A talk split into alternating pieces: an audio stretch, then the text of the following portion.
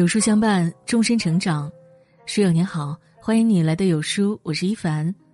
今天要和你分享的是，在读《红楼梦》顿悟，父母的格局就是孩子的天花板。一起来听。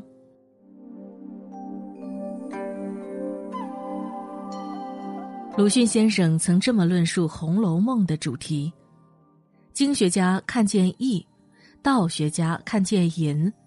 才子看见缠绵，革命家看见排满，流言家看见官为密室。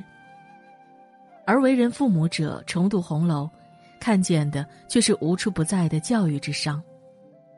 一位作家说过：“父母是孩子的宿命，你的认知和行为都决定了孩子未来会拥有怎样的人生。”深以为然。人到中年再读《红楼梦》，就会明白。父母的大格局才是孩子的天花板，也是真正的家庭不动产。品性不端的父母养不出阳光正直的孩子。赵姨娘在《红楼梦》中是一个很特别的存在。曹雪芹对书中人物大多褒贬相继，不乏悲悯，唯独对赵姨娘愣是没写过一句好话。她内心阴暗，行为粗鄙，整日怼天怼地。可谓神憎鬼厌，人见人恨。儿子贾环作为庶出的孩子，本就内心自卑，又碰上一个不靠谱的母亲，他的生活里常充斥着鸡飞狗跳。有一回，贾环与丫鬟们掷骰子，输了耍赖，被宝玉教训了一顿，只好悻悻回家。赵姨娘见他那般模样，上来就是一通骂：“谁叫你上高台攀去了？下流没脸的东西，哪里玩不得？”谁叫你跑了去讨没意思？面对郁郁而归的孩子，做母亲的不说安慰疏导，反倒讥讽打压，用恶毒的语言攻击本就沮丧的孩子。最深的伤害来自最亲的人，这让贾环的心灵始终被笼罩在一片阴郁暗黑之地，变得愈来愈扭曲。赵姨娘买通马道婆下蛊，残害凤姐、宝玉。贾环就故意将一盏热油倒向宝玉，想烫瞎他的眼睛。赵姨娘把茉莉粉摔向方官的脸，骂他娼妇粉头。贾环也将彩云私赠之物摔向他的脸，骂他两面三刀。赵姨娘动辄骂贾环下流没刚性，贾环也动辄瞪眼摔娘，扭头抱金。在这般言传身教下，贾环表现的行为猥琐，举止荒疏。没有一点大家公子该有的风范，有什么样的父母，就会有什么样的孩子。苏霍姆林斯基说过：“孩子道德发展的源泉以及根本，在于父母的智慧、情感和内心激情。”可以说，父母什么性格，孩子就什么命。作为父母，要不时清空内心的阴郁，不把负能量传递给孩子，孩子才能向上生长。纵使心有裂缝。那也是光照进来的地方，唯有逆光前行，向阳而生，让自己成为光源，才能明媚孩子的心灵，照亮孩子前方的路。格局狭小的父母养不出志向远大的孩子。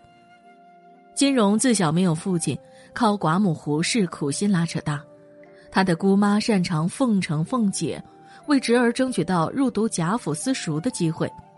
这本是一件天上掉馅儿饼的好事，家中请不起先生，如今可以免费就读私塾，金荣只需埋头苦读，博得日后中举，便可养家侍母。有志气的孩子会异常珍惜这个来之不易的机会，通过拼命读书来改变命运，跃迁阶层。但是金荣无心向学，只热衷在学堂里结交损友。为贪图薛蟠的银钱吃穿，不惜和他搅和在一起。这天趁老师不在，金荣带头大闹学堂，得罪了贾蓉的小舅子秦钟，被迫磕头赔礼。回到家中，他越想越气，难抑愤懑。母亲胡氏见状，忙劝儿子安分，可他的理由是，在学堂念书给家里省了不少钱，在学堂里认识的薛大爷这两年给了七八十两银子，在胡氏看来。送儿子去上学，并非为了读书上进，而是奔着便宜去的。所以，面对儿子的荒唐行径，他非但不予以规谏，将他引入正途，反而放任自流，甚至沾沾自喜，以为找到一条发迹的捷径。为了眼前一点蝇头小利，无视儿子的品行与前途，这种目光短浅、三观不正的母亲，又怎能教导出好学上进、知耻有志的孩子？缺乏正向引导的金融，他的前景可想而知。很认同一句话：孩子对他周围环境的感知越是无意识，这种感知渗透进灵魂的就越多。一个在无知浅薄的土壤中生长的孩子，不太可能从心底。生发出鸿鹄之志。说到底，父母才是孩子的起跑线。父母的格局有多大，孩子的舞台就有多大。父母把目光放长远，孩子的未来才更远大。情绪温和的父母是孩子一生的福气。《红楼梦》中的男性大多不讨喜，用宝玉的话来说，就是一些渣子浊物。但有一人，他相貌出众，情商超群，性格随和而又独立自主，给人留下了美好的印象。他就是贾云。贾云是贾府旁支子弟，与寡母相依为命，家中日子过得艰难。为解决生计问题，他不得不早出晚归，只为寻一份糊口的工作。这日在外奔忙一天，求人不成，还受气折辱。贾云一无所获的回到家中，但他没有向母亲诉苦。为了不让母亲生气，他特地隐瞒了舅舅不是人、不待见自己的事。在外折腾了整日，连一口水都没喝上。回到家，首先关心的却是母亲吃饭了没有。《红楼梦》的重要评点者脂砚斋形容贾云孝子可敬，这个脾气温和、自立自强的孝子，他的良好秉性的养成。离不开母亲潜移默化的影响。贾云的母亲卜氏是一个情绪稳定的女人。